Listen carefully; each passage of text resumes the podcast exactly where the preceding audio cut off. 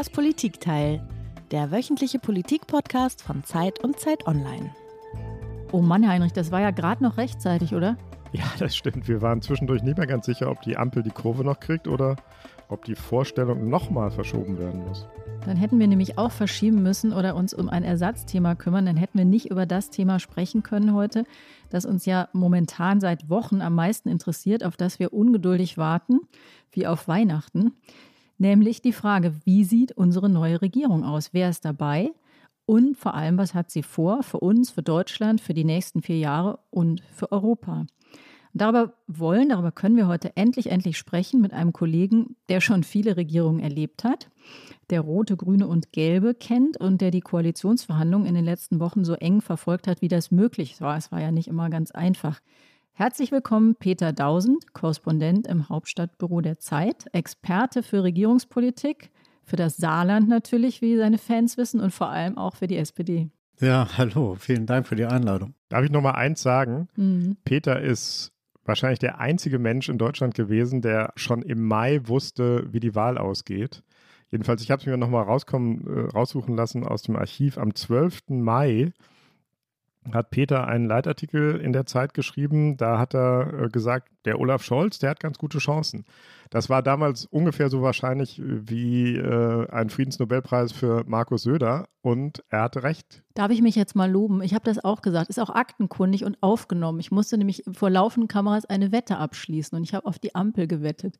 Auch damals haben alle Besten. gelacht, außer Peter. Das stimmt. Der Leitartikel von Peter wurde in der Konferenz auch mit äh, Gelächter und Unglauben aufgenommen. Umso schöner ist, dass er jetzt recht hatte, oder? Naja, als ich damals, ich weiß noch genau, als ich den Leitartikel geschrieben hatte, es ist ja so, dass der Chefredakteur natürlich drüber schaut. Dann rief er mich an und sagte, er hält dafür sehr unwahrscheinlich. er hat, glaube ich, andere Worte benutzt. Aber es sei irgendwie ähm, sehr schön geschrieben, deshalb drucken wir es mal. Und von daher, wenn es mir jetzt schlecht geht, dann lese ich meinen Leitartikel von damals und feiere mich selbst als großen Propheten. Genau, und deswegen wollen wir ja auch mit dir jetzt darüber sprechen, was die nächsten vier Jahre bringen und hoffen, dass du da genauso richtig liest. Ne? Sind wir mal gespannt. Liebe Hörerinnen und Hörer, Sie haben es schon alle gemerkt, Sie sind hier wieder bei Das Politikteil, dem politischen Podcast von Zeit und Zeit Online. Ich bin Tina Hildebrand, ich bin Chefkorrespondentin der Zeit in Berlin. Und ich bin Heinrich Wefing, ich leite das Politikressort der gedruckten Zeit in Hamburg. Jede Woche sprechen wir in das Politikteil mit einem Gast, eine Stunde lang über ein Thema. Den Gast haben wir schon vorgestellt, das Thema haben wir auch schon vorgestellt. Also jetzt die Frage auch schon ritualisiert, legendär. Peter, hast du uns ein Geräusch mitgebracht? Wie klingt die neue Regierung?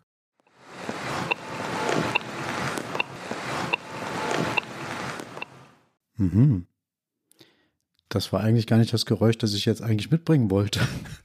Peter, das Geräusch, was du wolltest, ähm, das, das gibt's nicht, weil das ist, weil das tonlos stattfindet. Das können wir vielleicht hier einmal sagen. Der Peter wollte das Kichern des Olaf Scholz mitbringen, aber das ist ein so rares akustisches Erlebnis. Das äh, sieht man meistens mehr so mimisch, dann äh, grinst er so in sich rein. Es war nicht aufzutreiben. Ja, also das stimmt mit dem Kichern. Also bevor wir dann zu einem anderen Geräusch kommen, das mit dem Kichern ist ja eine Besonderheit. Olaf Scholz ist ja ein Mensch, der immer nach außen hin sehr demütig auftritt, sehr leise und zurückgenommen. Aber er ist schon jemand, der ein großes Selbstbewusstsein hat, äh, der von sich selber glaubt, dass er sehr vieles kann. Nur eins kann er nicht so richtig, das ist nämlich befreit lachen er kichert immer so, wenn, wenn er sich über etwas äh, belustigt und er kichert so in sich hinein und sofort geschickt in einer Stunde wird das Kichern auch etwas lauter zuweilen. Da kriegt er so was Schelmisches, äh, Lausbubenhaftes, das ist ganz interessant, was man mit dieser Figur eigentlich sonst nicht verbindet. Schade, dass wir das nicht gefunden haben, aber ich kann mich auch gar nicht erinnern, dass das mal so einen wirklich öffentlichen Raum, das mal stattgefunden hat. Das ist eher so, wenn man mit ihm in Hintergrundgesprächen ist oder bei irgendeiner Festivität, die man trifft, ein bisschen mit ihm unterhält, wenn er dann etwas lockerer und befreiter ist, dann kommt so ein Kichern öfters mal. Das andere Geräusch, wenn ich das jetzt richtig identifiziert habe, war das ein Geräusch bei einer Ampel, wenn äh, das Zeichen ertönt, dass jetzt äh, sehbehinderte oder blinde Leute über die Ampel gehen können. Also äh, das Geräusch, das ich dann mitgebracht habe, als mein Zweitgeräusch sozusagen, steht dafür, dass es jetzt losgehen kann bei der Ampel. Meine wichtigste Botschaft dazu lautet, die Ampel steht. Ja, das war Olaf Scholz, der sagt, die Ampel steht. 177 äh, Seiten Koalitionsvertrag liegen seit gestern Abend vor uns. Das muss man, glaube ich, auch nochmal deutlich sagen hier an der Stelle. Wir haben natürlich da uns alle einmal durchgearbeitet in der Schnelle, so schnell das eben geht. Aber es ist wirklich eben extrem frisch, die ganze Sache, extrem neu und vieles wird man einfach jetzt auch in den kommenden Tagen nochmal genauer anschauen müssen. Aber Peter, auf den ersten Blick, was steht denn da mit der Ampel, die da jetzt steht? Was sind die zentralen Punkte? Was ist der Gesamteindruck? Na, Im Zentrum steht natürlich die Klimapolitik, das war aber auch zu erwarten, weil das ja äh, den, auch im Wahlkampf schon ein ganz zentrales Thema war. Ich finde aber auch noch ein paar andere Aspekte bei diesem Koalitionsvertrag ziemlich bemerkenswert. Das eine ist, wie viel wirklicher gesellschaftlicher Aufbruch da nochmal drin steckt. Das finde ich positiv, also eine positive Überraschung. Und das andere auch, wie klar eigentlich manches in der Außenpolitik angesprochen wird, äh, welche problematischen Verhältnisse es da gibt. Da wird aber nicht drum rumgeschwurbelt, sondern es wird offen angesprochen. Es hat vielleicht Vor- und Nachteile, kann man ja vielleicht später noch drüber reden. Aber das ist auch etwas, was man so in einem Koalitionsvertrag äh, so offen noch nicht gesehen hat. Das finde ich eigentlich so mit die bemerkenswertesten Sachen. Das Motto der Koalition lautet ja, und so lautet auch die Überschrift über dem Koalitionsvertrag, mehr Fortschritt wagen. Weiß man, woher dieses Motto kommt? Naja, das bezieht sich natürlich aus dem großen Willy Brandt, mehr Demokratie wagen. Wir wollen mehr Demokratie wagen. Super, wie er das R rollt. Ne? Das war Willy Brandt in seiner ersten Regierungserklärung 1969. Ja, und das war ja, dann ist ja wirklich auch viel passiert. Und die ganze Zeit steht ja äh, Beginn der 70er Jahre für einen großen Aufbruch, sowohl gesellschaftspolitisch als auch gerade außenpolitisch, weil daraus ist ja die ganze Ostpolitik hat sich ja in dieser in dieser sozialliberalen Koalition der ersten, die es gab, äh, ja entwickelt. Und wenn man darauf Bezug nimmt, darf man sich nicht wundern, wenn man nach vier Jahren, äh, wenn diese Koalition dann mal vielleicht gar nicht an ihr Ende kommt, aber die erste Legislaturperiode an ihr Ende kommt, womöglich geht es ja dann noch weiter, wer weiß das schon. Also wenn man dann zu diesem Zeitpunkt sich daran auch nochmal messen lassen muss, wenn man ein Motto wählt, das sehr stark an Willy Brandt und an große Erfolge, vor allen Dingen auch im sozialdemokratischen Verständnis für große Erfolge erinnert, dann muss man sich daran auch selber nochmal messen lassen. Und das ist, wird auch spannend. Ist das die Handschrift der SPD? Also Fortschritt ist ja ist ein Begriff, der ist für mich sehr mit, der, mit den Selbstbeschreibungen der Sozialdemokratie verbunden. Das stimmt, aber wenn man die Unterzeile dann liest, äh, dann steht ja dann Bündnis für Freiheit, Gerechtigkeit und Nachhaltigkeit. Und interessant ist, dass der erste Begriff ja Freiheit ist. Der ist ja sehr stark mit der FDP wiederum verbunden. Also das ist sozusagen ein Stück weit ein Ausgleich. Dann kommt die Gerechtigkeit, ein SPD-Thema und dann die Nachhaltigkeit. Ich habe gestern mal nachgefragt bei der Präsentation ähm, des, des Programms, woher eigentlich diese Reihenfolge kam. Und dann wurde mir vergleichsweise glaubhaft versichert, dass es eher sprachrhythmische Gründe hat. Dass es kein Hinweis sein soll, dass jetzt die FDP sich wirklich durchgesetzt hat in diesem Koalitionsvertrag, was ja der Eindruck war nach den Sondierungsgesprächen, sondern dass sich das einfach in diesem Dreiklang in der Reihenfolge am besten anhört. Ich dachte, Sie sagen, es ist alphabetisch geordnet, aber egal. Das wäre Scholz, das wäre die Scholz-Methode. nach Rhythmus klingt eher wie nach Habeck, finde ich. Ja, das stimmt, das stimmt. Interessant ist ja, dass Klima nicht drin steht, der Begriff. Warum eigentlich? Weiß man das? Also natürlich steckt das Klimathema im Begriff des Fortschritts ganz groß drin, weil darauf bezieht sich ja in ganz wesentlichen Punkten ähm, der Fortschritt, weil das ist ja steht ja auch schon in der Präambel dieses Koalitionsvertrages, dass das oberste Ziel sei, die Klimaschutzziele von Paris, also den, die Erderwärmung auf 1,5 Grad zu begrenzen, dass das die oberste Priorität hat für diese, für diese Regierung und dass das Handeln, das zentrale Handeln dieser Regierung sich aus diesem Ziel ableitet. Also von daher steckt es schon drin, auch wenn es nicht als Wort vorkommt.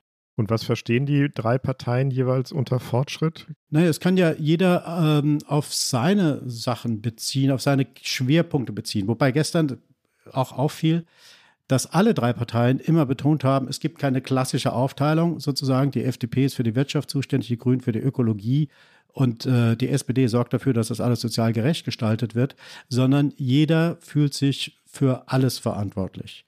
Und trotzdem gibt es natürlich ein unterschiedliches Fortschrittsdenken. Es bündelt sich schon in der Klimafrage bei allen drei, aber wenn man es mal runterbrechen würde, könnte man den Fortschritt bei der FDP am stärksten auf die Digitalisierung beziehen, bei den Grünen natürlich auf ähm, Ausbau erneuerbaren Energien und alles, was mit äh, Klimaschutz zusammenhängt.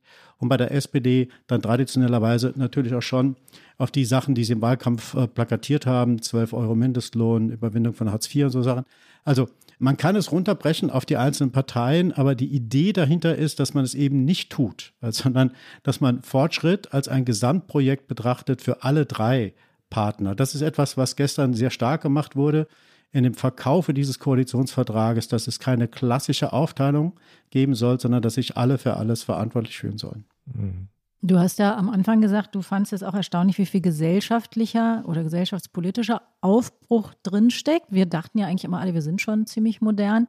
Sag doch nochmal genau, was du damit meinst, was damit äh, gemeint ist. Das war ja, glaube ich, der Teil, bei dem sich die Koalitionäre wahrscheinlich etwas leichter getan haben miteinander, oder? Ja, mit Sicherheit. Also es war nicht besonders schwer. Wir erinnern uns ja an die letzte Legislaturperiode, wo beispielsweise die Debatte um die Abschaffung des Paragraph 219a da geht es um ein Werbeverbot für Schwangerschaftsabbrüche. Das wurde direkt abserviert sozusagen. Also dieses, dieser Paragraph wird es nicht mehr geben.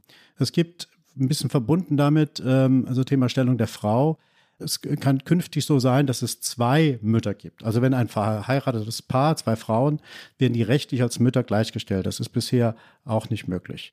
Es gibt beim Staatsbürgerschaftsrecht gibt es ganz große Neuerungen, ähm, dass man statt bisher, wenn, wenn Leute, die eine andere Staatsbürgerschaft hatten, wenn die acht Jahre in Deutschland leben, können sie einen Antrag stellen auf äh, deutsche Staatsbürgerschaft. Das geht jetzt schon nach fünf Jahren. Und in Ausnahmefällen, wenn man sich besonders engagiert hat, ehrenamtlich auch engagiert hat, kann man das sogar schon nach drei Jahren stellen, äh, diesen Antrag stellen. Und es steht eine Formulierung so sinngemäß im Koalitionsvertrag, dass sich diese Koalition bekennt zu einer offenen, diversen Einwanderungsgesellschaft. Wenn man ein bisschen zurückschaltet, ein paar Jahre, und nochmal überlegt, wie sehr hier gerungen wurde um den Begriff Zuwanderung. Kann es überhaupt Zuwanderung in dieses Land geben? Ist dieses Bekenntnis, dass wir uns eine, eine Zuwanderungsgesellschaft sind, doch erstaunlich, finde ich schon bemerkenswert. Und dass man so ein Begriff, äh, fällt mir gerade noch ein, fortschrittliches äh, Denken. Es gibt ja in der Außenpolitik äh, den Begriff äh, der, einer feministischen Außenpolitik, ist allerdings ins Englische, in einen englischen Begriff übertragen, dass man in der Außenpolitik stärker die Rechte der Frauen in den anderen Ländern, zum einen die Rechte der Frauen in anderen Ländern äh, ins Auge nimmt und das gezielt fördert durch bestimmte Maßnahmen und dass auf der anderen Seite die Bundesregierung verspricht, in internationale Organisationen künftig auch mehr Frauen in Führungspositionen zu schicken. Das sind alles Sachen, die so neue Töne sind, die man bisher in einem Koalitionsvertrag so noch nicht gelesen hat. Mhm. Ich finde in dem Zusammenhang auch noch bemerkenswert, also äh, Sie haben sich auf eine Wahlrechtsreform äh, verständigt. Richtig. Sie wollen die Eizellspende äh, möglich machen. Sie wollen das Transsexuellengesetz abschaffen. Also das geht alles in eine Richtung. Ja, bei Wahlrecht, wenn ich kurz einhaken darf, sind Sie natürlich mhm. dann auch angewiesen darauf, dass die Union mitmacht. Da wird es so munter werden, Klar. weil dafür braucht man ja eine Grundgesetzänderung. Genau. Und ein bisschen schwieriger wird es, glaube ich, schon so im Bereich äh, Vorratsdatenspeicherung. Das ist, glaube ich, nicht so eindeutig fortschrittlich wie die anderen Themen, die wir gerade angesprochen haben. Auch dieses wahnsinnig umstrittene Thema Upload-Filter. Da müsstest du einmal sagen, Heinrich, glaube ich, für unsere Hörerinnen und Hörer, die ja vielleicht noch nicht die 177 Seiten gelesen haben, was mhm. denn da steht zur Vorratsdatenspeicherung. Ich glaube, Heinrich hat ja auch noch nicht alle gelesen. Ich auch nicht. Das kann man gar nicht innerhalb weniger Stunden. Genau, ich habe sie gescrollt. Zur Vorratsdatenspeicherung äh, steht jetzt aus dem Kopf. Nach einmaligem Lesen äh, habe ich es mir natürlich fotoartig eingeprägt. Da steht was, dass es keine anlasslose Vorratsdatenspeicherung mehr geben soll, aber da steht natürlich auch, dass das in Europa sehr umstritten ist, dass es da Rechtsprechungen vom EuGH und vom Bundesverfassungsgericht gibt, an die man sich gebunden fühlt. Also das ist eher so eine weichere Formulierung. Aber da steckt dann natürlich auch, wie bei vielen Fragen, die Spannung drauf, wie kriegt man den Vorsatz, dass man es ändern will, dann auch in ein Gesetz gegossen, das auch rechtssicher ist und funktioniert. Ja, genau. Das ist natürlich so, dass ein Koalitionsvertrag natürlich nur Vorhaben in weiten Teilen auch beschreiben kann oder auch beschreiben sollte. Ähm, es gab ja auch andere Koalitionsverträge, wo es detaillierter, manches detaillierter formuliert war.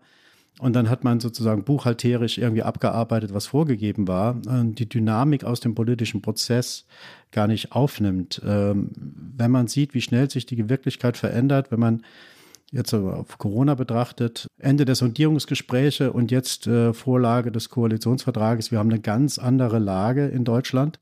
Von daher äh, muss man dann auch situativ reagieren, das ist klar das stellt so solche Koalitionsverträge immer so ein bisschen unter Vorbehalt. Natürlich muss man sich, mhm, gerade wenn drei verschiedene Parteien zusammenfinden, so verschiedene Parteien zusammenfinden, muss man einen in gewissen Form einen Ablaufplan haben für diese vier Jahre.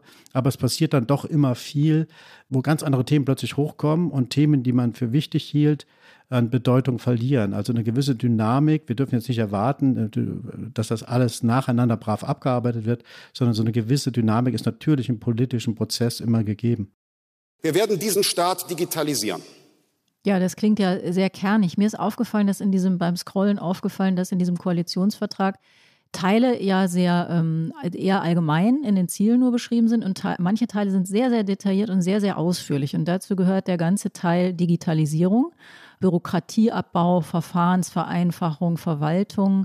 Mir ist aufgefallen, dass wahnsinnig oft das Wort agil vorkommt. Das ist ja die so ein bisschen Unternehmenssprache. Ist das die FDP-Handschrift, Peter? Und was meint denn Herr Lindner, wenn er sagt, wir werden dieses Land digitalisieren? Will die FDP jetzt lauter Leitungen verlegen oder gibt es auch ein Konzept im Grunde zu der Frage, die ja, glaube ich, auch immer etwas unterbelichtet war, was das eigentlich für unser Leben bedeutet, die Digitalisierung?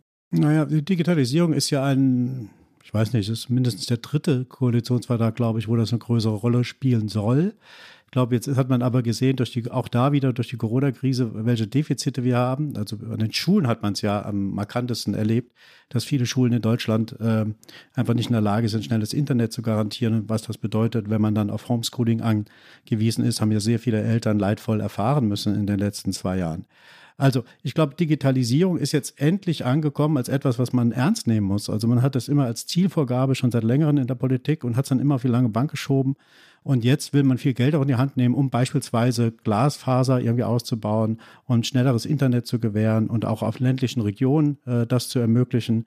Das hat man alles schon ein paar Mal gehört, aber wie gesagt, ich glaube schon, dass es äh, irgendwie gelernt ist von der Politik, dass das jetzt auch kommen muss, weil wir sonst auch äh, in viel, auf vielen Ebenen zurückfallen, in der ganzen Arbeitswelt zurückfallen, aber auch was die Bildung unserer Kinder anbelangt. Was bedeutet es, wenn er sagt, wir wollen es digitalisieren? Ja, das, das sind halt diese Bereiche, die bisher in Deutschland erstaunlich viel analoges Leben noch äh, haben. In anderen Ländern, ich, ich glaube, wir liegen im europäischen Durchschnitt weit hinter Rumänien beispielsweise. Nichts gegen Rumänien, wunderschönes Land, aber dass wir mit unserer Wirtschaftskraft äh, gegen ein vergleichsweise schwaches, wirtschaftlich schwaches Land so weit zurückliegen im Grad unserer Digitalisierung, das ist schon erstaunlich und das soll jetzt massiv angepackt werden. Jetzt haben wir ganz viel über Aufbruch und Fortschritt gesprochen, so wie das die Koalitionäre wahrscheinlich auch gerne hätten, dass wir ihre Vokabeln da übernehmen. Wo würdest du denn sagen, Peter, im Koalitionsvertrag ist es noch nicht so richtig aufbrüchig und fortschrittlich? Wo steht da eher Stagnation? Oder wo haben sie sich nicht geeinigt? Das kann ja im Grunde auch dahinter stecken, dass es Punkte gibt, wo man eben nicht so aufbrücherisch zusammengekommen ist. Naja, es, viele Sachen sind natürlich irgendwie noch auszugestalten. Also es lässt sich ja leicht formulieren, wir wollen jetzt Hartz IV überwinden, um ein Beispiel mal zu nennen, Hartz IV überwinden und führen ein neues Bürgergeld ein. Es gibt aber äh, noch keine Festlegung auf die Höhe dieses Bürgergeldes. Es ist auch noch nicht genau definiert, äh, in welcher Form Mitarbeitszwänge sozusagen von den Beziehern dieses Bürgergeldes bekommen. Es ist nur geklärt, dass man halt äh, das Vermögen, das Privatvermögen dieser Leute, sofern vorhanden, länger schont als bisher. Also das ist etwas, wo noch nicht ausbuchstabiert ist, daraus wird es noch Diskussionen geben. Es ist natürlich, also der größte Punkt ist vielleicht, wo es unklar ist, ist bei der Finanzierung der ganzen Vorhaben, speziell im Bereich der Klimapolitik. Es gibt ja die Festlegung, die die FDP durchgesetzt hat, dass gegen die Schuldenbremse nicht verstoßen werden soll und dass es auch keine Steuererhebungen geben wird, keine Vermögensteuer wieder eingeführt wird, um halt Gelder zu generieren, für die, um das alles zu finanzieren. Herr Habeck spricht, äh, wenn er sich dazu äußert, von KfW-Krediten und von einem Klimafonds, den man auflegen kann, also von Mechanismen, die womöglich die Schuldenbremse ein Stück weit umgehen. Aber das ist im Koalitionsvertrag nicht festgelegt. Wenn es dann wirklich darauf ankommt, die Grünen sprechen ja von bis zu 50 Milliarden, die man jährlich investieren muss, woher das Geld kommt und wie man es investiert, da kann es wirklich nochmal munter werden, speziell zwischen äh, FDP und den Grünen. Das ist ein Punkt.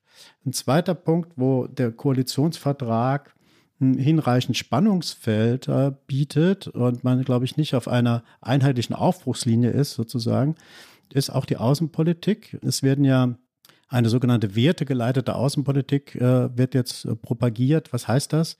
Das heißt, dass man beispielsweise im Umgang mit China und Russland viel stärker äh, das Thema Menschenrechte und Einhaltung oder Verstöße gegen die Menschenrechte in, ins Auge nimmt.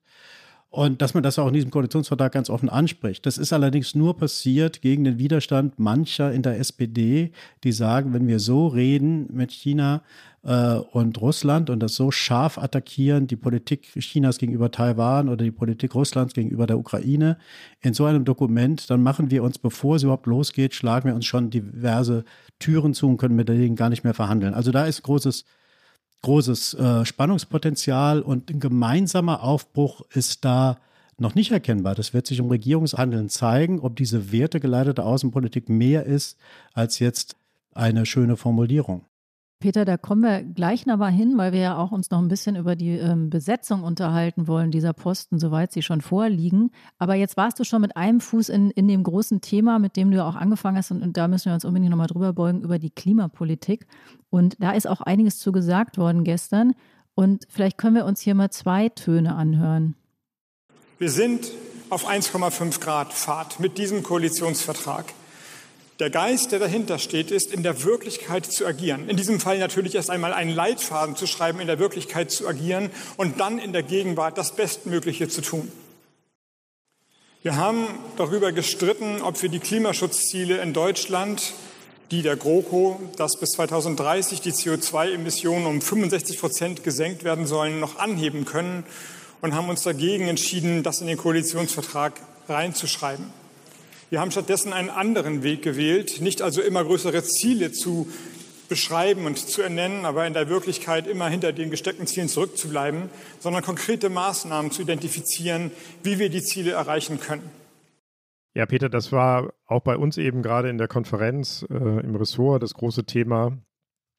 Ist das jetzt eher enttäuschend, was da zur Klimapolitik in der äh, Koalitionsvereinbarung steht, oder ist das der Durchbruch dahin, wo es hingehen muss. Was, wie siehst du das? Na, die Frage ist, was man zum Maßstab nimmt. Wenn man die Forderungen von Fridays for Future oder der Grünen Jugend zum Maßstab nimmt, dann bleibt das natürlich hinter den Zielen und Erwartungen dieser Gruppen irgendwie zurück. Aber das war ja schon klar, die Kritik gab es ja schon von diesen beiden Gruppen, als die Grünen ihr Programm, ihr Wahlprogramm vorgelegt hatten. Da sagten die ja auch schon, das reicht nicht, um das 1,5 Grad Ziel zu erreichen. Habeck sagt jetzt, wir sind auf diesem Pfad, was immer das heißt auf dem Pfad. Äh, man kann ja auf halber Strecke dann noch stehen bleiben.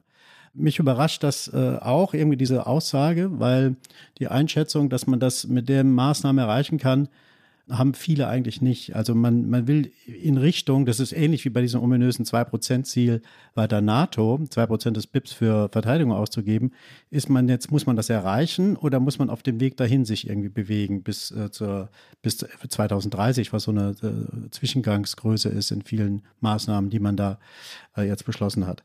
Also ich glaube schon, dass es eine signifikante Veränderung ist äh, zu dem, was vorher war. Die Frage ist, ob es reicht. Aber es reicht im Sinne von, können wir damit den Klimawandel aufhalten oder, oder, oder verlangsamen, zumindest mal das.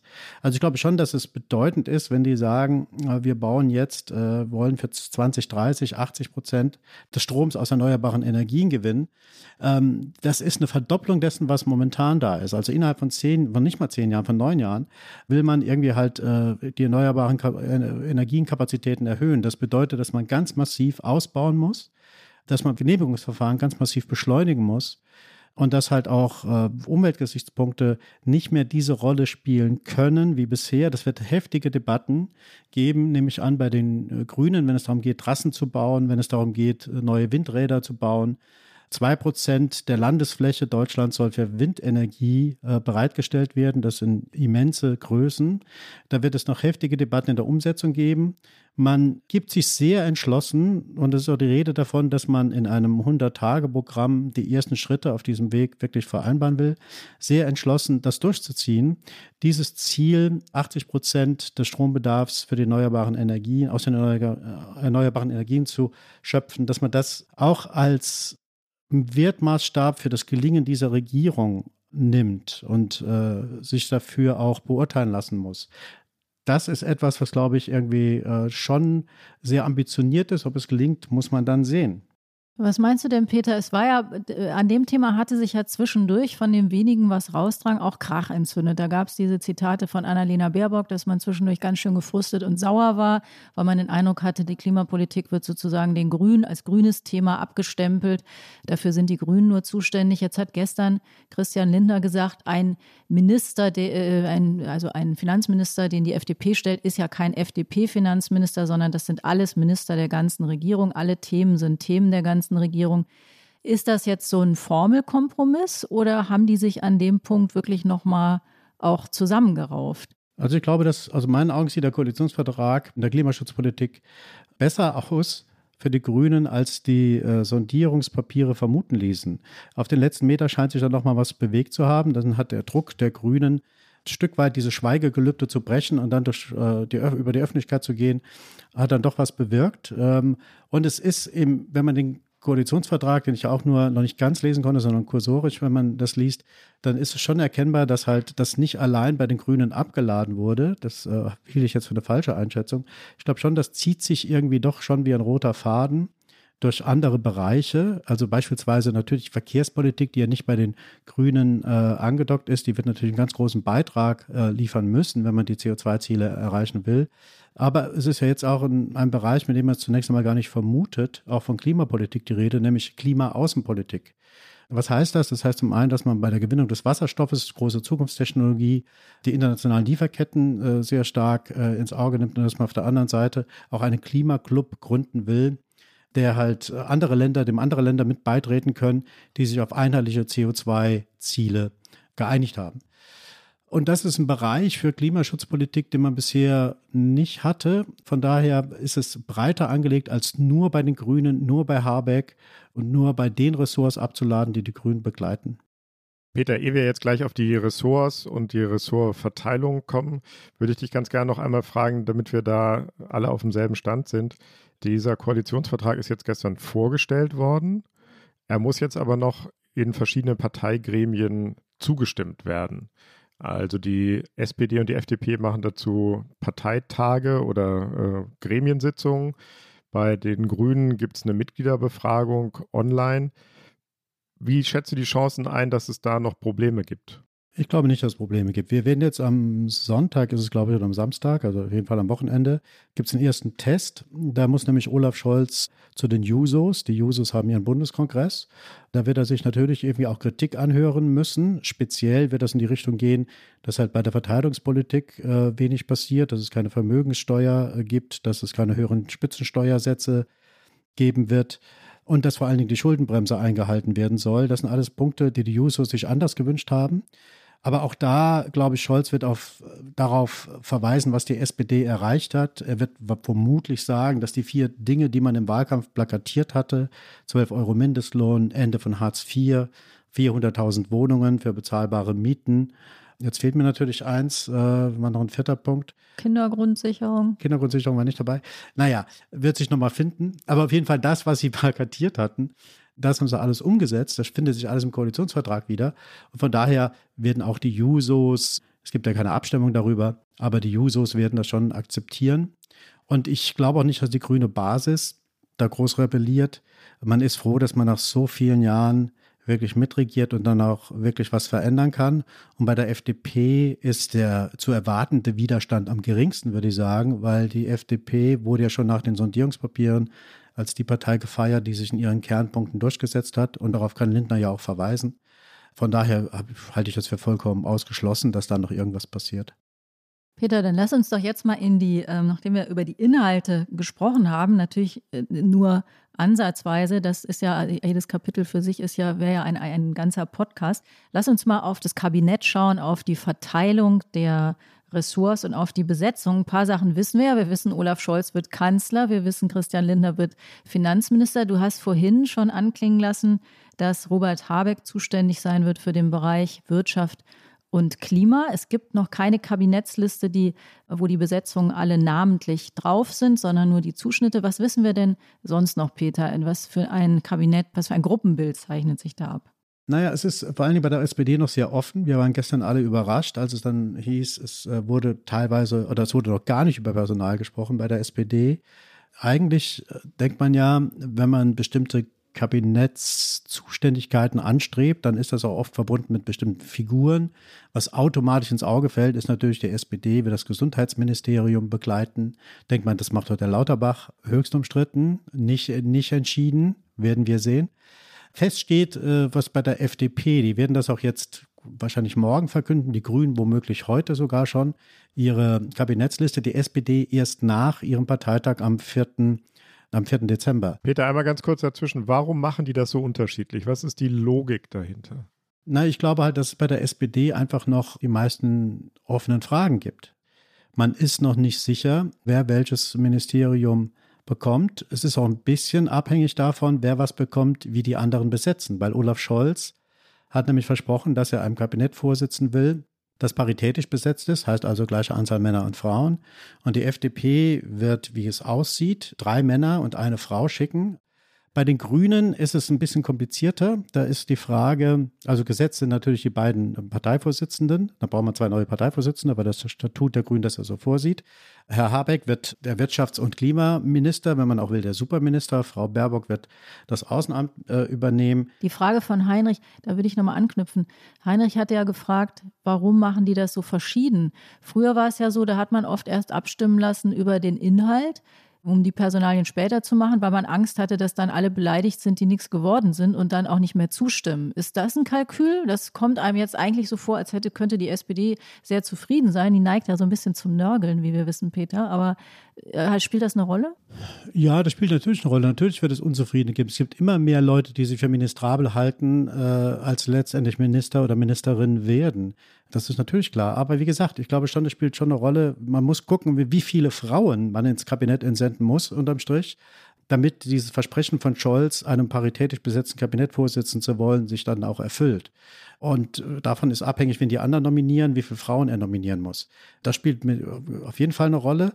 Und dann, was man so hört, ist, dass auch in die Länder gucken will, um halt die Kompetenzen aus den Ländern stärker in den Bund einzubeziehen das ist ein Spiel mit Personen und auch wenn man engste Vertraute von Olaf Scholz danach fragt, dann hört man immer nur, ähm, das ist noch nicht entschieden, das ist noch im Schwange. Also es gilt schon, vielleicht will auch das oder womöglich dass äh, die Botschaft senden, es geht mir hier um die Inhalte, es geht uns Sozialdemokraten mit dieser Regierung um die Inhalte. Wir wollen wirklich was erreichen und bewegen, verändern, den Fortschritt, den wir versprechen, auch einlösen. Und dann ist das Personal, kommt dann danach, mit dem wir das umsetzen wollen. Da muss man jetzt doch nochmal eine kleine Spezialfrage stellen, Peter. Du hast den äh, Karl Lauterbach erwähnt. Wenn man jetzt so auf die Inhalte versessen ist, das ist ja eine der Sachen, die viele, die berühmten Menschen da draußen nicht verstehen. Man hat also ein Riesenthema, das super aktuell ist. Man hat einen Menschen, der sich damit unzweifelhaft sehr gut auskennt und er wird es wahrscheinlich nicht. Warum? Kannst du das nochmal erklären? Nein, es gibt zwei Gründe. Es gibt der einen ist, es gibt schon jemanden aus NRW, die ziemlich gesetzt ist. Das ist die Frau Schulze, die bisherige Umweltministerin. Wie gesagt, man braucht Frauen. Also die gilt als jemand, die auf jeden Fall ein Ministerium weiterhin bekommt. Also ist NRW schon mal mit einer Person besetzt. Der andere Grund ist eher kein Proportsgrund, sondern ein Persönlichkeitsgrund von äh, Lauterbach. Lauterbach ist in seiner Partei unumstritten als Experte. Er ist aber durchaus umstritten als eine Figur, die der SPD was bringt oder nicht bringt. Also man sieht ihn als jemanden, der sehr stark polarisiert in der Gesellschaft und äh, manchen geht das zu weit, zu provokant in seinem Auftreten. Und dann gibt es noch den Vorbehalt, dass man sagt, ist er von seiner Persönlichkeitsstruktur her geeignet, so ein Ministerium mit seinen administrativen Abläufen irgendwie zu führen oder widerspricht das irgendwie seinem Naturell? Ist er nicht letztendlich vielleicht für uns viel wertvoller, wenn er nach wie vor in den Talkshows rumschwirrt und äh, den Leuten erklärt, was eine vernünftige Corona-Politik wäre. Oder in dem Fall künftig hoffentlich für die SPD betrachtet, was eine vernünftige Corona-Politik ist. Also Talkshow-Minister. Talkshow-Minister. Ja, es gibt, ich, ich, also ich persönlich fände auch, dass man nachweisen muss, dass es in solchen Regierungen, wenn man sagt, es ist so eine wichtige Zeit, wir haben zwei Riesenkrisen, zwei Weltkrisen, mit denen wir uns viel noch beschäftigen müssen, das ist die Klimakrise, das ist Corona, wird uns nicht loslassen. Und wenn man dann die Kompetenz, die fachliche Kompetenz nicht als oberstes Kriterium benutzt, hat man Erklärungsnot. Das sehe ich schon so. Von daher würde ich es für sinnvoll halten, Karl Lauterbach zu nominieren. Aber ob er das wird, ist vollkommen offen. Wir haben während der Verhandlungen Olaf Scholz neu kennengelernt. Natürlich kannten wir ihn aus seinen früheren Staatsämtern, aus dem politischen Meinungsstreit im Parlament zumal. Wir haben ihn aber neu kennengelernt während der Verhandlungen. Wir haben ihn erlebt als eine starke Führungspersönlichkeit, die über die Erfahrung und Professionalität verfügt, dieses Land in eine gute Zukunft zu leiten. Oh man, so ein bisschen wie früher im Oberseminar, oder ne? wenn manche sich so an den Prof ranschmeißen. Ja, ja, das war gestern auch hoch umstritten. Also so in den, hat direkt für Diskussion gesorgt, da wo es, wo der Koalitionsvertrag vorgestellt wurde. Viele empfanden das als gönnerhaft. Mhm. Er hat ja auch noch einen Satz zu den, zu den Grünen gesagt, wo das Gönnerhafte aus meiner Sicht als, als Vorwurf eher zutrifft. Da hat er gesagt, das sind gute Verhandler, die können stolz sein auf das, was sie erreicht haben. Das fand ich sehr gönnerhaft, diese Formulierung. Sozialdemokraten und Grüne können jetzt stolz sein auf das, was sie in diesen Koalitionsvertrag hineinverhandelt haben. Wie hat man sich das erklärt? Du warst da. Wie wurde das diskutiert, Peter? Naja, ich glaube halt, dass halt ähm, er bei den Grünen irgendwie äh, womöglich äh, helfen wollte, dass jetzt dieser Koalitionsvertrag auf einer Basis angenommen wurde. Könnte aber genau das Gegenteil bewirken. Das könnte genau das Gegenteil, das ist genau auch meine Einschätzung. Ich glaube, dass es sogar das Gegenteil bewirkt, äh, sich von Christian Lindner, der wirklich bei der grünen Basis nach wie vor eine ziemliche Hassfigur ist, sich von dem loben zu lassen und dann noch in so einem gönnerhaften Ton kommt, glaube ich, nicht gut an. Bei Olaf Scholz habe ich es ehrlich gesagt nicht so als gönnerhaft empfunden, aber da auch eher taktisch motiviert, dass Lindner auch dokumentieren kann. Er hat ja immer betont, dass die CDU eigentlich sein Lieblingspartner wäre und dass er mit Armin Laschet ja nicht nur sehr gut zusammengearbeitet hat, sondern ja auch äh, befreundet sei, dass er hier irgendwie auch dokumentiert hat, ich hänge dem nicht hinterher, ja. Es ist ist eine Art von Lossagung vielleicht von der Union, dass er sich selber dazu verpflichtet, jetzt nicht permanent irgendwie zu sagen, hätte ich doch nur mit den anderen, wäre das doch nur zustande gekommen, sondern hier sich selbst zu überzeugen, dass er eigentlich jetzt einem guten Kanzler dient, sozusagen. Mhm. Das kann man vielleicht auch so verstehen. Ich fand das nicht so sehr gönnerhaft, ehrlich gesagt, diese Teil. Was für ein Kanzler wird denn Scholz sein, nach deiner Einschätzung? Naja, wenn man von gestern ausgeht, ich glaube, er wird letztendlich wird Scholz schon ein Kanzler sein, der eins will, der will nämlich weg von reiner von reiner äh, Krisenbewältigung und, und, und reagieren auf Dinge, die von außen reinfliegen, sondern jemand, der auch gestalten will. Das, das, das nehme ich ihm schon ab, dass er das will. Die Frage ist, mh, hm, wie er das alles kommuniziert. Wenn man das gestern gesehen hat, diese vollkommene Emotionslosigkeit in so einer Situation, mit der er auch diese Corona-Maßnahmen da verkündet hat, das ist schon, äh, wird gewöhnungsbedürftig bleiben für viele. Und wenn man die beiden anderen, also dann Vizekanzler Habeck und auch Herrn Lindner dann gehört hat, wie die begründet haben, warum man in so eine Koalition geht, ist klar, dass die Erzähler dieser Regierung, die begründen können, warum man was irgendwie macht, die werden woanders sitzen als im Kanzleramt. Das ist eine ganz große Stärke, finde ich, von Habeck. Äh, der muss aber immer aufpassen, ob er es nicht ein bisschen überzieht. Und, äh, aber Lindner kann das auch. Lindner ist rhetorisch sehr stark. Scholz hat, wird da Probleme womöglich bekommen in der Kommunikation seiner Politik. In einer Zeit, wo so viel Sorge, Angst und Verunsicherung da ist, ist es wichtig, dass wenigstens ab und zu ein Zeichen, ein Dokument in diesem Fall des Mutes und der Zuversicht gegeben wird. Und ein solches legen wir Ihnen hiermit heute vor. Ja, habe ich kein Pathos. Ne? Äh, und ich finde, das ist in einer Situation, die, in der wir jetzt sind, vor allen Dingen mit Blick auf Corona, aber auch natürlich mit Blick auf das, was künftig in der Klimakrise noch alles bevorsteht, ist das ein Mittel, das man auch braucht, äh, um halt die Leute, wie das jetzt immer so schön heißt, mitzunehmen. Ich würde eher sagen, die Leute zu überzeugen. Und das ist eine große Stärke von Habeck. Das mag manchen manchmal auf den Zeiger gehen. Die finden das dann überzogen, äh, vielleicht so pastoral. Aber ich finde, das gibt es, wir sind da entwöhnt nach 16 Jahren Merkel. So ein bisschen Pathos, ein bisschen mehr Pathos in der Politik finde ich überhaupt nicht schlecht. Peter, lass uns gleich in der Schlussrunde wollen wir nochmal mit dem alles überragenden und alles erschlagenen Thema Corona uns ein bisschen beschäftigen. Aber ich will nochmal anknüpfen an Heinrichs Frage, was Scholz für ein Kanzler sein wird. Und das bezieht auch diesen Habeck-Ton in gewisser Weise mit ein.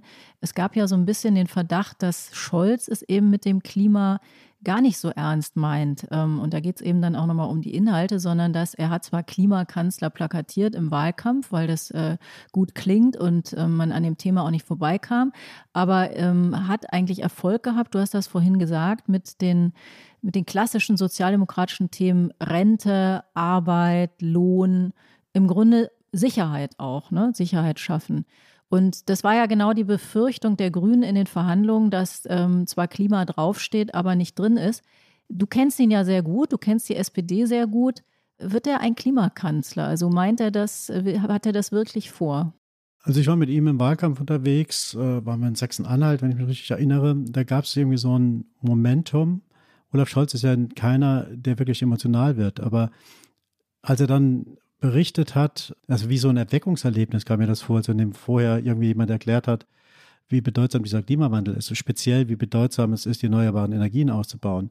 Mit welch einer Leidenschaft, äh, ungewohnten Leidenschaft, er da vorgetragen hat, äh, wie viel man machen muss, um halt diese erneuerbaren Energien wirklich beschleunigt auszubauen. Welche Herkulesaufgabe das sein wird, was das mehr an Strom in den nächsten Jahren, wenn man sieht, dass äh, die Elektrifizierung der äh, Autos auch bevorsteht, äh, E-Autos kommen werden, wie viel mehr man an Strom braucht und wie entschlossen man da vorgehen muss, um halt das aus erneuerbaren Energien alles leisten zu können.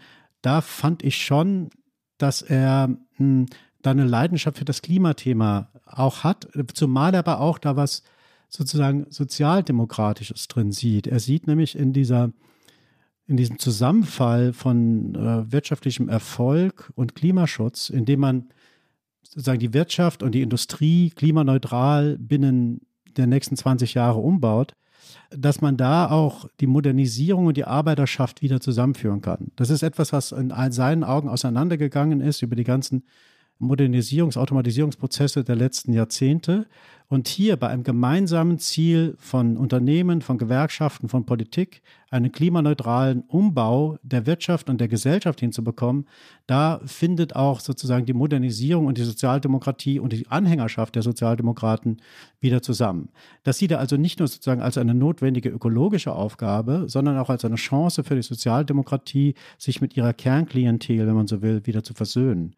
Von daher nehme ich ihm das ab. Also er erzählt es mit Sicherheit äh, anders, als, äh, als ein Grüner es erzählen würde.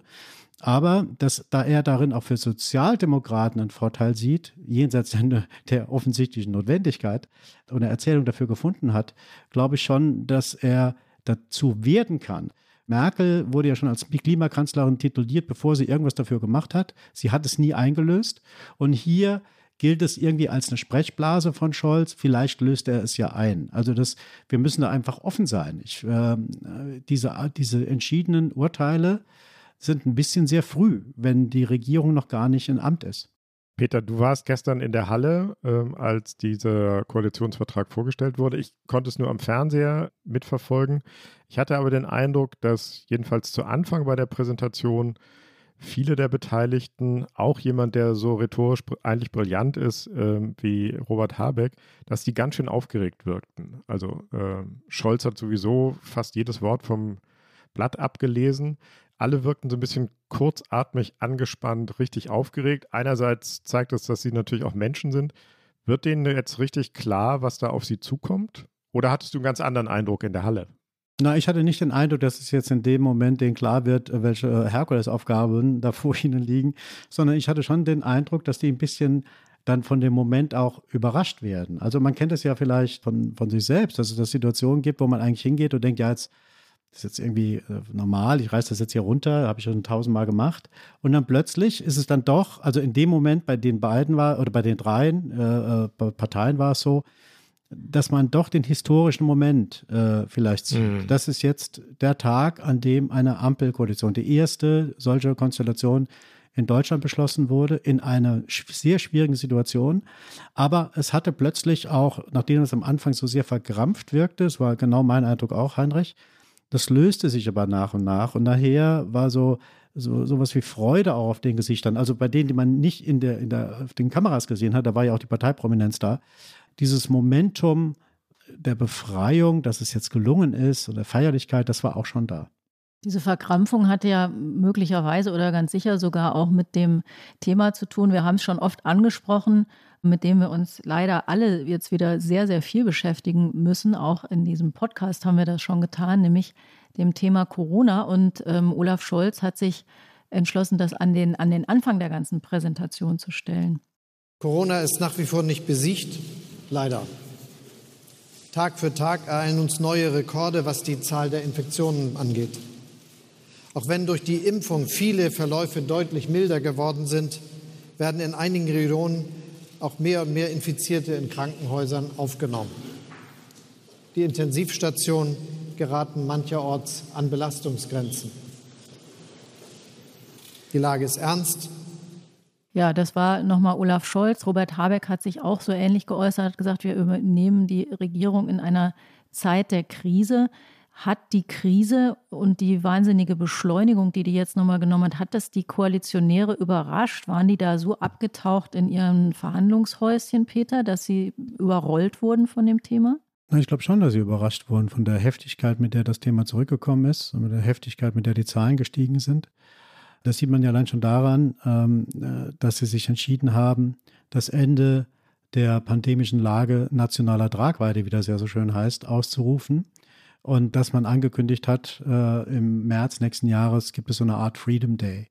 Das war eine totale Verkennung der Lage und das ist, ist natürlich eine, eine, eine sehr dunkle Wolke über den Beginn dieser dieser Ampelkoalition. Deshalb, glaube ich, hat man jetzt ja auch Maßnahmen getroffen, die gestern da verkündet wurden, um, um diesen Eindruck zu kontern, dass man das nicht ernst genug genommen hat. Aber man hat es auf jeden Fall im Vorfeld jetzt des äh, Koalitionsvertrages oder während der Verhandlungen hat man es absolut unterschätzt. Das glaube ich auch. Das hat die amtierende Regierung ja auch, weil der Gesundheitsminister hat ja Ähnliches von sich gegeben. Von daher ist es, war es, glaube ich, ein sehr richtiges und wichtiges Zeichen, dass man dieses Thema Corona vor die Klammer gesetzt hat, also vor die Verkündung des Koalitionsvertrages, um zu dokumentieren, wir sehen diese Realität und wir gehen das ernsthaft jetzt an. Das sollte die Botschaft sein. Noch vor der Verkündung des Koalitionsvertrags haben die Spitzen der künftigen Regierung sich ja äh, im Kanzleramt mit der noch amtierenden Bundeskanzlerin getroffen. Weiß man, was da besprochen worden ist, Peter? Und die noch wichtigere Frage ist, wer ist denn jetzt eigentlich in Charge, um die Pandemie zu bekämpfen? Noch die alte oder schon die neue? Oder gönnen wir uns da jetzt auch gerade eine Auszeit und äh, das scheiß Virus triumphiert? Na, es soll ja jetzt im Krisenstab im Kanzleramt eingerichtet werden und gestern hieß es auch, dass das jetzt schon eingerichtet werden soll, nicht erst, wenn der neue Kanzler einzieht, sondern noch mit Frau Merkel. Was war gestern äh, oder vorgestern bei Frau Merkel bei dem Treffen? Nach allem, was ich gehört habe, wo ich nachgehakt habe, war es halt ein Appell der Kanzlerin, ähm, dass man doch härtere Maßnahmen äh, durchzieht. Es war mitnichten die Verabredung des Krisenstabes, weil da wird betont, dass hätten wir diese Idee, äh, war schon vorher, aber auch erst in den letzten Tagen entstanden, aber unter den drei Koalitionären. Und wer ist jetzt in Charge? Ja, wenn es einen Krisenstab gibt, der im Kanzleramt angedockt ist, dann ist es der Kanzler. Und das wird natürlich eine große Herausforderung sein. Damit äh, bindet sich Scholz direkt ein Riesenproblem ans Bein. Und er muss jetzt sehr schnell beweisen, schneller als jeder andere Kanzler, glaube ich, vor ihm, dass er auch Krise kann. Und wenn das gelingt, ist es ein guter Start. Und wenn es nicht gelingt, ist es, äh, wird es sehr schwierig mit seiner Reputation als Kanzler. Ich wollte aber nochmal nachfragen. Scholz wird ja voraussichtlich jedenfalls erst am 6. oder 8. Dezember gewählt. Genau. Das sind noch 10, 12, 14 Tage. Wer ist bis dahin in Charge? Ja, dass ich, was ich an Antwort bekomme in den vergangenen Tagen, wenn ich danach gehakt habe, wer entscheidet das denn jetzt, dann war von Seiten der Koalition, der künftigen Koalitionäre oder der jetzt beschlossenen Koalition der neuen Regierung, war gesagt, wir sind ja noch nicht im Amt. Wir können uns doch nicht einfach da über, wir können nicht übernehmen. Es gibt eine geschäftsführende Regierung, die alle Kompetenzen hat, mhm. die alles beschließen kann und die jetzt auch, und es gibt Ministerpräsidenten, die alles beschließen können und die nicht auf irgendeine neue Regierung warten müssen, sondern alle äh, äh, Maßnahmen, die man ergreifen kann, um Corona wirksamer zu bekämpfen, liegen auf dem Tisch. Man muss sie nur ergreifen. Also das ist die Antwort, die ich höre. Ich würde gerne noch eine Nachfrage dazu stellen, Peter. Es, hatte, es hieß ja oder es drang so raus der Eindruck, dass äh, Merkel da also einen Lockdown im Grunde verlangt habe, weitergehende Maßnahmen, also sprich Kontaktbeschränkungen, möglicherweise Ausgangsbeschränkungen. Das war ja der Modus, in dem sie eigentlich die letzten Jahre verbracht hat, immer den Eindruck entstehen zu lassen, vielleicht war es auch so, Frau Merkel würde eigentlich sich mehr wünschen, aber andere machen es nicht. Die Ministerpräsidenten, die Parteien. Ist das so? War das dieses Mal auch so? Weißt du darüber was? Ob das äh, wieder der Modus war? Und die ähm, Neuen haben ja jetzt Maßnahmen, bevor sie im Amt sind, angekündigt, nämlich 3G am Arbeitsplatz. Das ist im Grunde geht auf die Ampel zurück und auch 3G im öffentlichen Verkehr. Das ist ja wirklich eine absolute Neuerung, äh, dass das dann auch kontrolliert werden soll. Ist das die Alternative zum Lockdown? Naja, ich glaube halt, dass äh, der Lockdown als letzte Option äh, auch nicht vom Tisch ist. Also man wird den nur nicht mehr bundesweit anordnen können von einer zentralen Regierung, aber jeder Ministerpräsident hatte die Möglichkeit, das äh, zu machen. Das gibt es ja in einzelnen Bundesländern auch schon in Teilen zumindest mal. Also von daher wird das so sein. Ich glaube schon, dass man, dass auch die FDP, das ist ja das Interessanteste, weil das, was wir eben besprochen haben, ja, diese äh, Ende der oder Verkündigung des Endes der pandemischen Lage, das geht ja auf, sehr stark auf die Initiative der FDP zurück und auch diese Verkündung eines sogenannten Freedom Days. Ich glaube, dass man, dass die FDP in dieser neuen Wirklichkeit, die sich jetzt in den letzten Tagen entwickelt hat, auch gemerkt hat, dass sie voreilig war und dass man, da hört man jetzt auch andere Töne, dass man auch weiß, dass man ähm, nicht so effektiv, nichts anderes so effektiv Corona bekämpfen kann wie die Reduzierung der Kontakte. Also, dass man da zu letzten Maßnahmen im Rahmen dieser neuen gesetzlichen Regelung und zu härteren Maßnahmen auch nochmal in der Lage ist, äh, die zu verkünden, das glaube ich schon. Es ist nur die Frage, wann. Also ich glaube schon, dass es wirklich ein Problem ist, jetzt in diesen kommenden Tagen, selbst wenn man den Krisenstab da jetzt einrichtet. Es kann ja ein Kanzler der noch nicht gewählt ist, kann ja nicht so Sachen verkünden. Und die Kanzlerin, die nicht mehr da ist oder bald nicht mehr da ist, das ist eine, das ist eine Lücke, ein Vakuum, das natürlich zur vollkommen unpassenden Zeit kommt. Aber wie man es löst, weiß ich auch nicht. Es müsste jede Maßnahme, die jetzt getroffen wird, muss eigentlich informell zwischen den beiden abgestimmt werden. Anders geht es, glaube ich, gar nicht. So, Peter, damit es jetzt nicht zu düster wird, haben wir unsere beliebteste, heiterste und schnellste Rubrik äh, diesmal an den Schluss gelegt, damit wir nicht Corona düster aussteigen. Die Flop 5.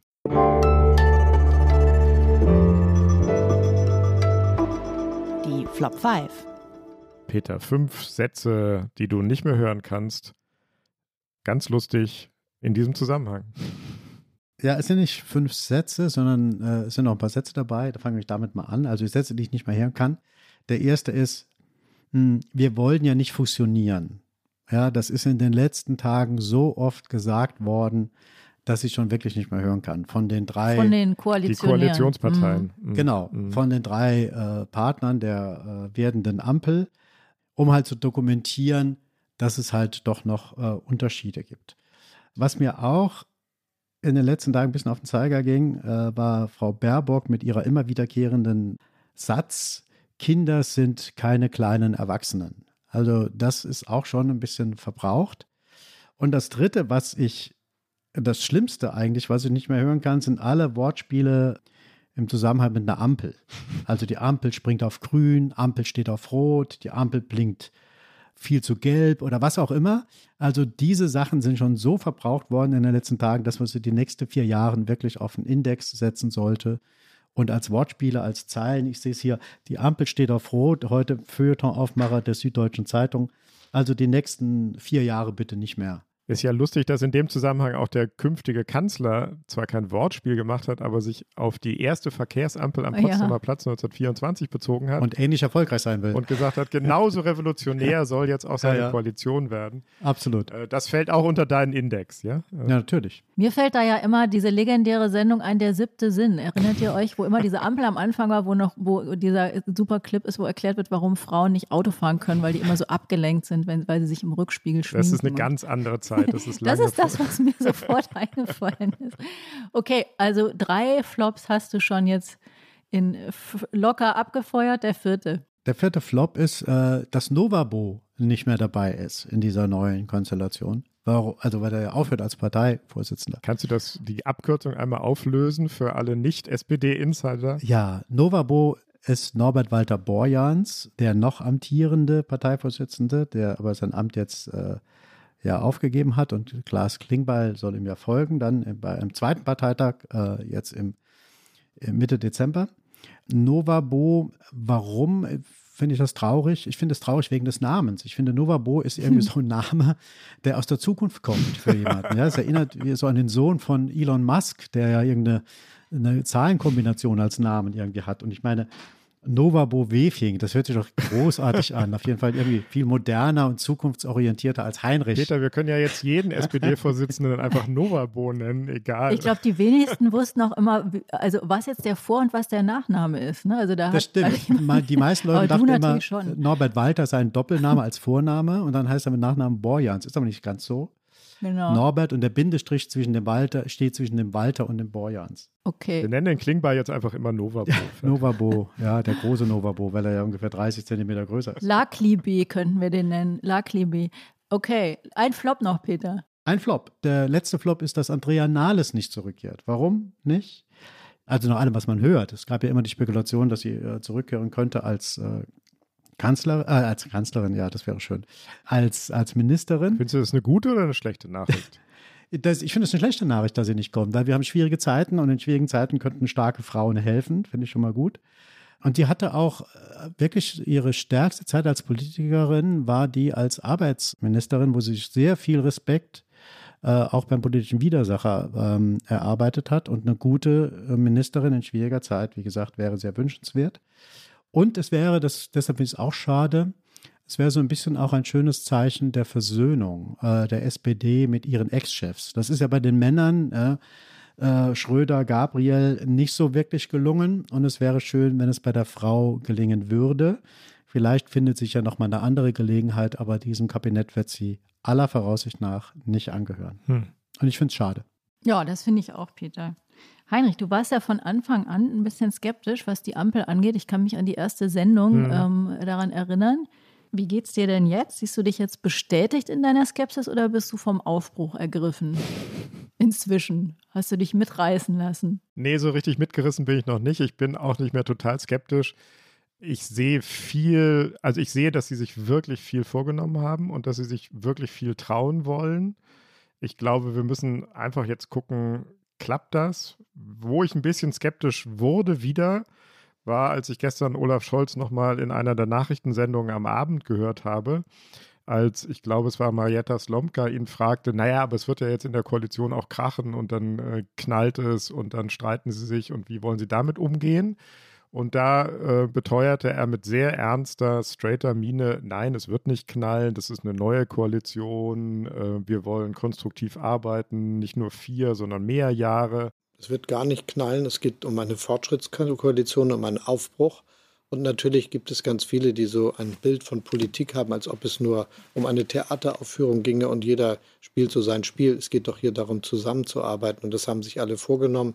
Das wird wirklich eine andere Regierung sein, als wir sie kennen in Deutschland. Das ist eine neue, ein neues Bündnis, das viele zusammenführt und das eine große Kraft hat. Und deshalb ist es ja etwas Bemerkenswertes, dass die drei Parteien, die jetzt diese Regierung gebildet haben, die es so bisher für Deutschland noch nicht gegeben hat, eine Koalition von SPD, Grünen und FDP, dass das eine Regierung ist, die auch gern sich um die Wiederwahl bewirbt, gemeinsam in vier Jahren.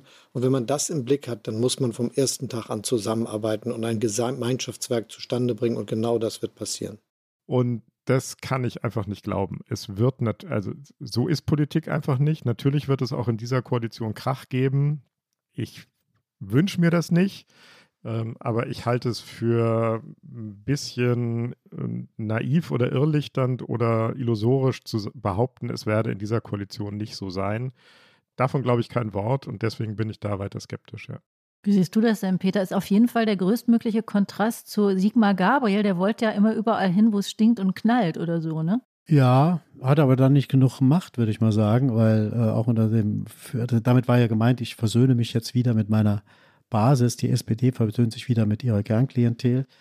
Und äh, das war nicht bezogen auf einen äh, politischen Widersacher in der eigenen Regierung oder sowas. Ich glaube, natürlich wird es krachen in dieser Konstellation. Das ist ja vollkommen klar. Das wird auf der Wegstrecke mit Sicherheit Krach geben. Es wäre ein ganz merkwürdiges Zeichen, wenn diese drei so verschiedenen Parteien in größter Harmonie einhergingen, dann das würde das Klischeebild irgendwie dann bedienen nach dem Motto, die sind sowieso alle gleich. Es gibt sowieso keine Unterschiede mehr zwischen den Parteien. Mhm. Das ist ja die Kunst, dass man natürlich eine gemeinsame Regierung bilden muss, aber gleichzeitig auch als äh, Individuen, also individuelle Parteien, in so einer Konstellation auch noch erkennbar bleibt. Äh, das ist eine große Herausforderung, ist nicht ganz einfach.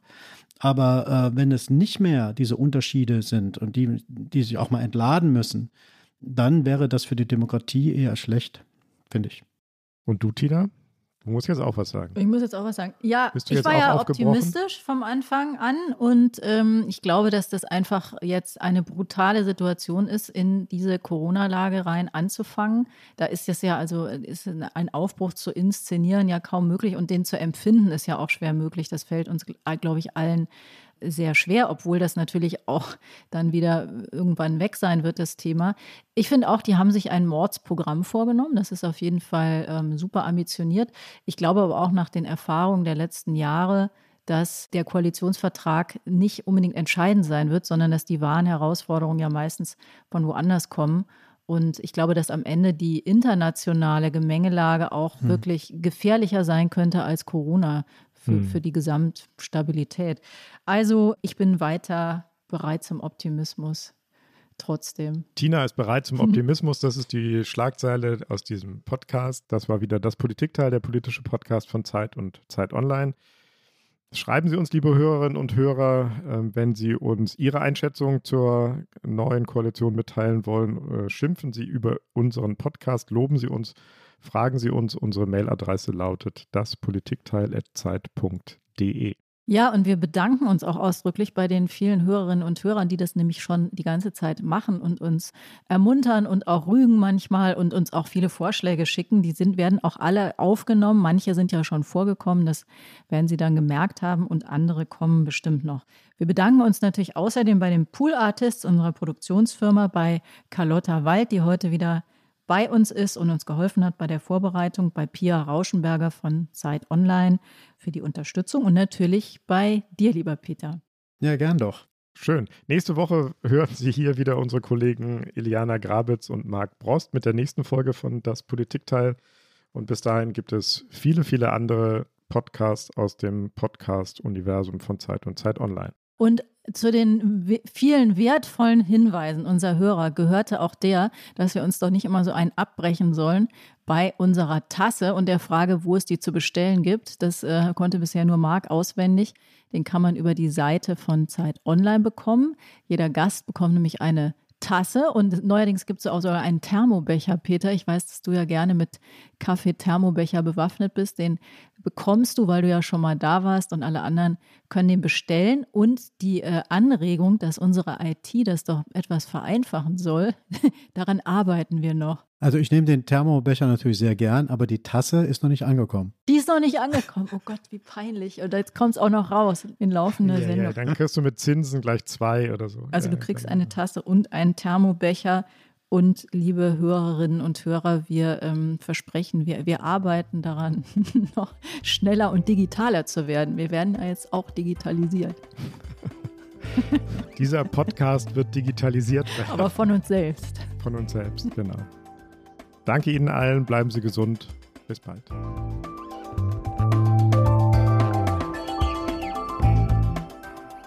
Das Politikteil ist ein Podcast von Zeit und Zeit Online, produziert von poolartists.de.